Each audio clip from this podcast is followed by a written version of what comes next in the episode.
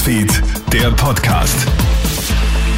Schönen Nachmittag aus der Krone Nachrichtenredaktion. Felix Jäger hier mit deinem News Update. Heftiger Verkehrsunfall in Wien. In der Nacht auf heute ist ein 25-Jähriger mit einem nicht zugelassenen Auto auf dem Neubaugürtel gerast. An einer Kreuzung verliert der Mann die Kontrolle über seinen Wagen und rast auf einen Gehsteig.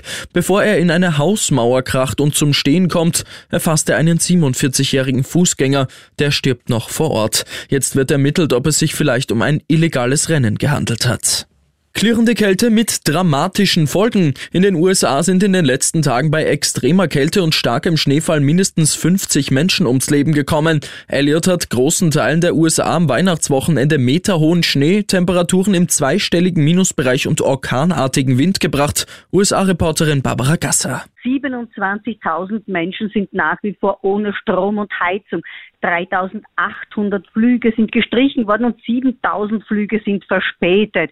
Der Wintersturm Elliot soll bis Mitte der Woche in den mittleren Westen weiterziehen und auch dort werden Temperaturen bis um die minus 40 Grad Celsius erwartet und weitere Schneemassen soll der Sturm mit sich bringen. Eine mutmaßliche Autodiebin ist am Grenzübergang in Nickelsdorf aufgeflogen. Die junge Frau zeigt bei einer Kontrolle einen Zulassungsschein, der nicht zu ihrem Auto passt. Laut der Polizei dürfte sie das Auto in Deutschland gestohlen und dann mit anderen Kennzeichen versehen haben. Die Frau und ihr Beifahrer werden angezeigt.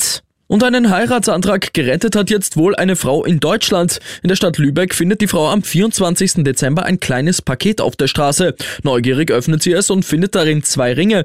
Die waren einem Mann wohl aus dem Kinderwagen gefallen. Der hatte den Verlust schon bei der Polizei gemeldet. Eben dorthin bringt die Finderin sie glücklicherweise und der Mann erhält seine verloren geglaubten Ringe zurück und kann am Abend wie geplant seiner Partnerin einen Antrag machen. Ich wünsche dir noch einen schönen Abend.